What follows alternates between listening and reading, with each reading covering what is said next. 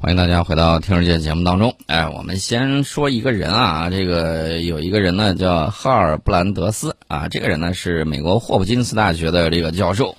这个霍普金斯大学呢，这个大家也知道啊，在美国这个 CDC 装聋作哑，然后呢完全不管美国疫情死亡啊这个住院的这个统计的时候。呃，约翰霍普金斯大学呢，不断的在公布这个数据。那你说他瞒报了还是没瞒报呢？我相信他的统计一定不够精准啊，这是一方面。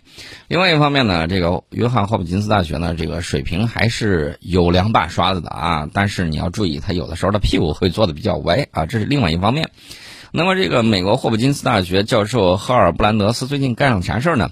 他最近在美国外交事务杂志上写了一篇文章，这个文章呢。就评述了美国因为霸权过度扩张而陷入进退维谷的这种窘境，以无力同时应对多个对手的挑战。作者呢在文章之中表达的是他个人的观点，仅供大家参考啊。这个大家注意，之前呢，我记得当时伟人曾经专门注意过美国有一个新闻记者啊，后来他还写了很多的这书，包括这个公共舆论呐什么之类的。这个人呢就很很厉害。他一直在规劝美国干什么呢？千万不要过度扩张，然后这个样子的话呢，你才能够保证啊，这个不消耗国力啊。这个人还是相当给力的啊。我们一直在讲帝国的这个崩溃崩溃啊，往往源于这个超出自己实力的过度扩张啊。这后面呢，这个就相当的这个拉垮。大家可以想象一下。咱们不说这个太远的事儿，咱就说现在的这个乌克兰那个事儿。你说你到底打还是不打？打的话，你有信心能赢吗？美国人自己说了，我不派兵啊。这个美国自己的参议员说了，呃，傻了才派兵，然后把美国士兵派过去当然是送死。那你不打，盟友怎么看？大哥，你又骗我！大哥，你又插我两肋几刀！大哥，你到底行还是不行？底下小弟就开始充满了疑虑，下次再有这种事儿，我信你还是不信？你把我的这个情绪都撩拨起来了，你先退了，大哥，这事儿不好办吧？你说不打，不打，不打，你起那么高的调门干什么呀？不打，你戳到我们往前冲干什么？让我们当炮灰啊？你接下来到底想干什么？我告诉大家，季孙之忧啊，不在哪儿呢？不在专臾，而在宿墙之内。为什么这么讲呢？原因很简单呢。对美元有最大威胁的不是人民币，不是卢布，是什么呢？是欧元。大家还记得当年他打南联盟的时候，欧元被应声一棍敲下去，好多年都没有翻起来身。那么美国收割不动咱们，他收割谁比较好呢？印度，印度，印度也鸡贼着呢啊！那欧盟还是自己这个亲兄弟好下手啊！不收割你们，收割谁啊？他一直存着这种念想。那么。美国有很多比较优秀的战略家都看出了这个问题啊，包括波尔金斯基，当年他在大棋局里头讲哎呀，千万不要让中俄背靠背啊，这个很危险呐。然后呢，他在大棋局里面呢，他还在想，他说，即便到二零二零年，他畅想了一下，二零二零年的中国会是什么样子？他认为中国到二零二零年这个 GDP 啊，大概也就是两万多亿美元，也就是两万多亿。他觉得这个力量不足以挑战美国。那实际上咱们是多少呢？实际上咱们是这个两万亿的七倍还要多啊！这个他就有点麻爪了。那个两万亿他能扣到谁的这个头上呢？印度，印度的这个 GDP 在二零二零年差不多多就是这个样子，一种呃穷凶极恶的这种大国的这种形象。所以说呢，这个波尔金斯基呢，他不了解中国。啊，然后呢，他自己也没有想到这个质呃这个量变呢，积累到一定程度的时候会形成质变，所以他也是万万没想到。那美国从来没有面对过这样的这个对手。那过去的时候呢，咱注意啊，GDP 的这个是一个统计的这个方法，各国统计 GDP 的都不一样。我给大家举几个简单的例子，像美国黄赌毒这种东西，它全都统计到 GDP 里面，啊，它全都统计的。再比如说，举个例子，像这个。美国农村盖房，它也是统计到 GDP 里面的。咱们农村自建房是不往里面统计的。呃，这个所以说呢，你讨论什么第一啊什么之类，大家注意啊，不要老想着去戴那个第一的这个帽子。为什么这么讲呢？你戴了第一的帽子，也有很多人说：“大哥，你已经是世界第一了，能不能给我们点援助？”你说给还是不给啊？这都是问题。所以说呢，我们不要这个务虚名，一定要处实力，这个很关键。然后呢，你说你第一了，然后你这不是刺激美国吗？美国他一一看，哟，你第一了，我恼羞成怒啊！他现在愿意相信你只有他的百分之七十啊，这样是最好的，你就让他信。至于我们要干什么事儿，我们要干的事情很多。我给大家简单举举几个例子啊，我们的工业之道二零二五对吧？很重要，第四次工业革命很重要，这个发展这个太空事业很重要，扶贫攻坚很重要，还有什么呢？还有啊，大家也看到了疫情之下对我们经济的这个冲击，搞好我们自己家的事情很重要，还有什么呢？还有我们周边的这个邻居。我们愿意跟大家做好邻居，前提是什么呢？前提是大家互相尊重啊，按照这个和平共处五项原则，我们来办事儿。我觉得这样就挺好。那但是呢，你也会发现，咱们的邻国有的还不够富裕，有的怎么说呢？穷凶极恶啊！这个我说谁谁心里都清楚。有些国家内部政局还是动荡不安，所以说呢，这个如何处好和邻居的关系也很重要，要给我们一个非常。和平稳定的这种发展环境，但是大家也看到了，有些国家不远万里跑到你家门口来闹事儿，然后呢还给你碰瓷儿，结果呢瓷儿没碰成，把自己给碰死了，啊，然后呢这个情况也有很多，大家可以盘点一下最近这么些年来，自从美国喊着要重返亚太，他损失了多少艘船？这是一枪未放的情况下，损失了多少人？有人统计已经有二十三个还是多少个人已经。狗屁着凉大海棠了，还有一些这个军舰呐、军机啊受损呐什么之类的，这个咱就不一一统计了，我只是给大家说一下这个情况。那么说了这么多，我们回归这个主题，就是说这个哈尔布兰德斯他到底想说些什么？他文章一开头呢就说：“哎呀，这个乔拜登总统任期的第一年结束了，而和其开始一样，美国仍在多个领域面临危机。”在二零二一年的春天，由于这个，他就开始指责咱们了，说咱们这个什么对地区局势进行威慑啊什么之类。我再次给你强调一下，台湾是中国不可分割的领土的一部分，啊，这个是我们自己家内部的事情，不允许任何外来的这种干涉。然后呢，他在那儿唧唧歪歪，然后呢又说这个俄罗斯在乌克兰边境进行军事基建，你不去挑逗他，他现在的这个 GDP 跟广东一样，还没有广东高，他没事儿，他当然想多赚点钱，然后恢复昔日的俄罗斯的这种实力。你说他啊，只要脑子没有宕机，他正常的都是努力和欧洲搞好关系，努力和美国搞好关系，发展自己实力。他进行军事集结，难道不是被你逼反的吗？人家跑到白虎节堂去，不是你诱惑他吗？对不对？然后呢，这个美国人就自己说，战争恐慌气氛同时出现在东欧和西太平洋的上空，我只能对送你俩字儿：放屁。嗯，为什么这么说呢？因为自己看不到自己拿食指指责别人的时候，你四个指头都是在指着自己吗？二零二二年初，他说世界并未变得更为平静。说中国仍然在进行军事演习。这个俄罗斯总统弗拉基米尔·普京在这个俄乌边境集结了一支更强大的军队，正威胁要发动欧洲近几十年来最大规模的战争。（括弧）我想问一下，这个教授啊，你知道不知道？你听过没有听过？你看没有看过新闻？俄罗斯反复在强调，人家不想打仗。俄罗斯外交部多次发出声明，人家不想打。然后网上也有一些段子说的就比较狠啊，说这个。美国还有谁呢？还有英国是怎么对待乌克兰的？啊，这个就差自己霸王硬上弓了。那么与此同时呢，这个教授呢也注意到了，说围绕这个伊朗核项目及其地区霸权野心，得得得得得，人家都是地区霸权野心，人家都是野心，都是霸权，你是什么东西？好像不是个东西吧？对吧？这个，然后呢，他说德黑兰和华盛顿似乎正面临着一场新的危机。成为一个全球超级大国，就意味着美国永远不能奢侈的只关注一件事儿。那几个意思呀？我记得美国军方放弃了同时打赢两场局部战争的这种豪言壮语。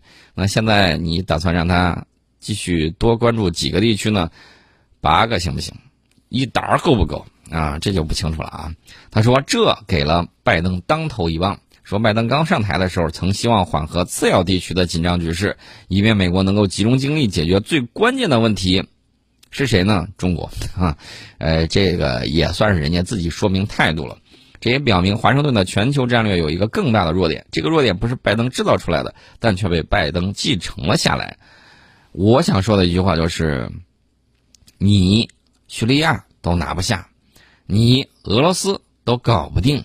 你凭什么认为你能够在应对中国的时候你能搞得定呢？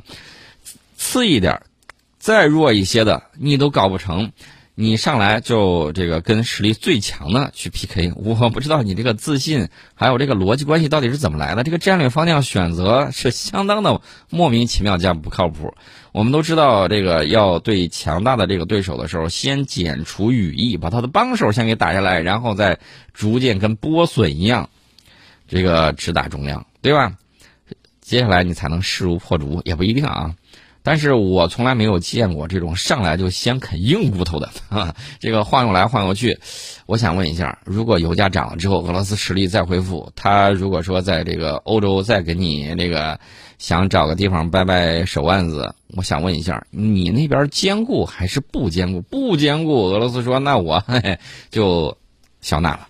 那如果说坚固，我想问一下，你到底有几个头、几只手能够这个在全世界糊弄过来啊？那边伊朗还说，你到底伊朗核协议签还是不签？上一届这个民主党签了，然后共和党跑了，然后这一届民主党来了，不是说好了签了吗？怎么还不来啊？你要再不来，我就各行其事了啊！都是问题啊！这个确确实实，按照人家这个约翰霍普金斯大学这个教授啊哈尔布兰德斯的这个话说，是给了拜登当头一棒。我就不知道这个狼牙棒打下去之后会有什么样的效果。然后呢，这个教授也承认说，美国是一个过度扩张的霸权，其外交政策与支撑外交政策的国防战略之间已经失去了平衡。拜登任期的第一年已经表明，当华盛顿拥有的责任和敌人。多过于他拥有的强制手段时，管理一个不受约束的世界有多难？等会儿，这个世界凭啥让你管理了？你啥时候以世界的管理者自居了？着实可笑。亚洲人的世界凭什么要按照你来指手画脚？不自量力啊！你知道中国在哪儿吗？美国在哪儿吗？中国在美国周边有几个军事基地？中国怎么就变成了美国的威胁了呢？中国用什么方式来威胁美国了呢？在一些高华高知啊公知的这种眼里，一直都说啊，这个中国要这个持续崩溃什么之类，今年不崩，明年崩。然后我们也看到了那个北美账户局的那个局长啊张家敦啊，天天在那儿唧唧歪歪，然后他们那儿的人真的就信这么一套。呃，那么美国。自己开出了一些啊，就是先给自己看病啊，看病，然后接下来呢干什么呢？接下来就要给自己开药方了。他说啊，你看这个乌克兰的局势，然后这个阿富汗的这个撤离啊，就是去年的时候美国从阿富汗撤军嘛，加速了阿富汗政府的这个垮台。他认为种种迹象表明，现在呢是狼烟四起。那怎么办呢？他说，从长期来看，如果一个超级大国不能够量力履约。那他就可能会付出更大的代价。换句话说，就是连盟友和小弟都不信你的时候，这事儿就不好办了。那么接下来他到底又是如何分析的呢？他给出了一个结论，说亚洲优先。哦，这不是美国优先了啊，那是懂王的啊，America First 啊，现在变成了亚洲优先。那亚洲优先当然是他打算把这个时间和精力放在我们周边。这个我们在广告之后接着跟大家分析。欢迎大家回到听世界节目当中啊！我们接着跟大家聊这个霍普金斯大学的这个一个教授啊写的这篇文章，就在讲说列举了很多的情况，包括这个乌克兰的问题啊，包括这个呃这个伊朗的核问题啊等等。他说这都是二零二二年的不祥迹象。除了太平洋地区的这个紧张局势持续加剧之外，美国可能还会发现自己在欧洲和中东也面临着严重的安全危机。这些潜在的危机暗示出啊，就是要要要找这个病根了。说在美国治国方略之中存在一个更深层次的问题，这个问题已经是多年顽疾，战略性过度扩张。你看到没有？前几年我们给他开的药方啊，给他看了这个病，现在他终于恍然大迷瞪了。但问题是，我给你说个事儿啊，不知道你有没有印象，就是美国智库他不愿意承认霸权在长时间内是不划算的。现在随着各国的这种发展，美国从霸权中得到的越来越不足以支持他为维持霸权的付出。其实呢，不是美国没有意识到这一点，我们看到美国会有很多战略家都意识到了，但是美国的盈利模式它就是这个样子。我给大家举个例子啊，当年伟人写的《论持久战》是公开发表的，日本军国主义分子也能看到。问题是对他们而言，他们能怎么办呢？啊，有用吗？对他们而言没办法。我们的十大军事原则也是公开发表的，常海生还特意印发给自己的高级将领。问题是对他们而言有用吗？美国今天的盈利模式，说到底和当初英国的盈利模式是一样的，好听点叫离岸平衡手，不好听点叫搅屎棍，大一号的。所以说呢，那个问题解决方法怎么办呢？怪拜登还是怪董王啊？自己看。所以这个问题呢，就是在导致美国左右为难。显然，军事实力并不是全球事务中唯一重要的这种东西。但是，只要武力仍然是裁决国际争端的这个终极力量，那军事实力呢，会是一项有效外交政策的必要组成部分。但是，拿破仑当年也曾说过，这个他靠剑和笔来统治世界。当然了，这个最终还是笔比剑更有力量。那么，这个中俄和美国的其他对手呢，不太可能被拜登的无情外交吓住，除非他们也对支撑美国外交政策的军事力量感到畏惧。我们怕你们。我第一反应就是高超音速导弹，你有吗？我们已经装备至少三年了，公开亮相都三年了，你有吗？实验成功了吗？没有，没有。你在这儿跟我说大气儿啊？然后你说你能威胁到我？我看不尽然吧。那么从历史上看，过度扩张的超级大国最终都会面临艰难抉择。要如何解决心有余而力不足这一困境呢？在十九世纪二十十九世纪末二十年代二十世纪初，当英国发现自己已经无力应对过多的对手的时候，他开始安抚那些不那么危险且与自己关系亲近的对手，包括美国啊，以便集中精力遏制德国。当朝鲜战争表明华盛顿的军力无法支撑其遏制政策的时候，美国被迫进行大规模的军力建设以弥补缺口。然后呢，这个通过管控美国与伊朗、俄罗斯和其他挑战者之间的紧张局势，同时鼓励欧洲盟国和中东伙伴承担更多的本国防务责任。拜登政府可能试图借此回避这一困境，这个是可以理解的本能反应。在短期内切实收缩防线所付出的地缘政治代价。再加上重整军备所付出的经济代价，似乎远比现在无所作为更令美国举步维艰。然而，拜登任期的第一年已经表明，过度扩张会损害美国的战略贷款分期偿还计划。最终，世界将会惩罚一个允许本国战略赤字超长期过度增长的超级大国。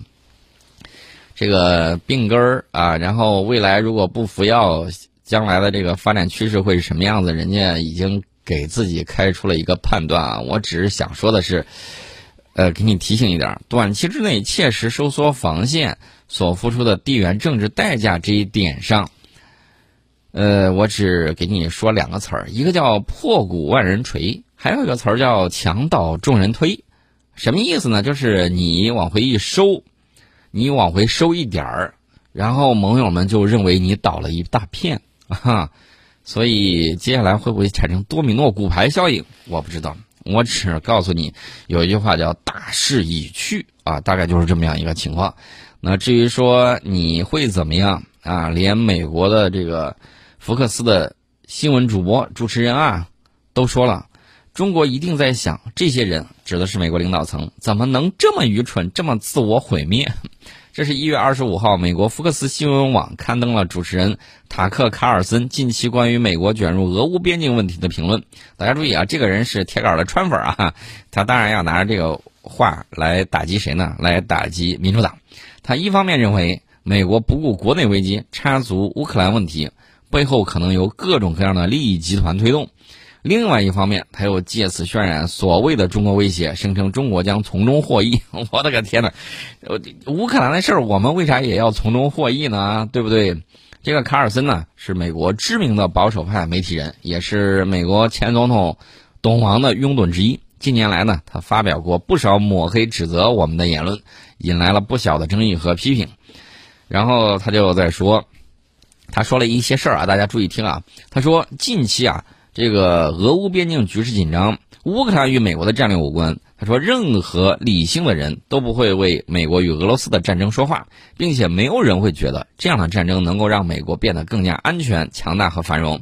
他说：“你有注意到我们的国内经济吗？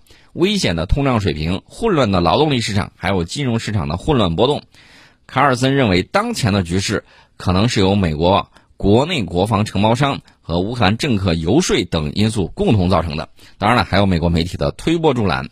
他举了个例子，他说，《华盛顿邮报》刊登了一篇鼓吹美国介入乌克兰局势的专栏文章，这个作者是迈克尔·维克斯。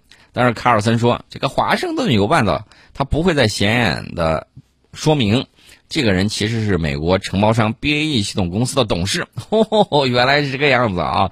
然后他还说，这个政客网站上有一篇题为“这个普萨基”。俄罗斯可能在任何时候对乌克兰发动袭击啊！这个普萨基是前当前白宫的新闻秘书啊。这一篇文章，但是卡尔森认为这篇文章是由洛克希德马丁公司提供的。对此呢，卡尔森就问道：“你必须问问自己，为什么同一个国家站在一起，比同另一个国家站在一起显得更加爱国？”他说：“我们没有义务保护任何一个国家，任何一个国家他们都不是美国人，双方的利益都和我们不一致。”为什么要支持其中一国而不支持另一国是错误的呢？啊，然后呢，借助这个观点，他就说中国将从俄美之间的冲突之中受益，并将成为唯一的赢家。我的个天哪！按照你这种说法，我们就都都得赢麻了。你跟俄罗斯的事情跟我们没有半毛钱关系啊！你去挑逗人家，然后呢，你去怂恿乌克兰，你给乌克兰各种武器装备啊，虽然说给了几十吨，那也就武装一个团的这个力量。呃，有什么用啊？然后呢，自己还说了自己不派兵啊，如何如何云云？你当别人都是傻子吗？对吧？你说德国辞职了那个海军司令多冤枉啊！再次说明一点，印度不可信呐。为什么这么讲呢？因为德国海军司令跟印度同仁开了一个会，万万没想到被人拿手机给录了视频，还给发到了网上去。呃，这个德国，我顺便说一下啊。德国自威廉皇帝开始，就有一种想法。大家注意，他当时所处的时代背景，就是世界上主要的这个殖民地都被瓜分完毕。德国很想在殖民地能够，哎，你去抢别人的，他肯定会发动战争。他想怎么着呢？想在半殖民地国家，比如说中国，当时极贫极弱的中国，他想画一片势力范围。这个时候呢，他就抛出了“黄祸论”。当年《书》这个杂志呢，曾经专门有一篇文章讲述西方的这个“黄祸论”的这个由来编造啊，有俄罗斯干的，就是沙俄干的，也有这个德国干的。这个德国呢，呃，抛出这个“黄祸论”是为了拉拢这个俄罗斯，共同干什么呢？在中国这个半殖民地画一块势力范围，这是他们当时的这种想法。所以说，这个德国有根深蒂固的这种。情绪在里头，然后呢，各种各样的这种媒体啊也会唧唧歪歪，这个大家也会看到啊。一边这个和我们合资挣钱，另外一方面呢，也有一种这个他自己的媒体也不客观真实去报道，这些呢，这个大家都要看得很清楚。想做生意可以，但是呢，你自己好好考虑一下，这么做真的符合历史潮流吗？当历史的车轮滚滚碾压而来的时候，我相信，熟悉中国近现代苦难史的朋友们。依然会记得当年都曾经有谁伤害过我们。我们记住历史是为了让历史不再重演，但是并不是说你可以借此一直反复的刺激和伤害我们。呃，至于说美国人的这个事情，美国人的事情，美国人自己去办吧。这个卡尔森在评论最后说。中国人肯定目瞪口呆的看着这一切发生，完全高兴。他们不敢相信自己的好运，他们眼睁睁的看着整个美国的政治领导层朝着错误的方向全速前进，远离未来如此清晰的亚洲，奔向东欧模糊的过去。中国人一定在想：这些人怎么能这么愚蠢，这么能自我毁灭？当年美国看苏联自己解体也是这么想的。啊，至于说赢麻了的这个事情，我们就不跟你讨论了。今天呢，我们先给大家聊到这里。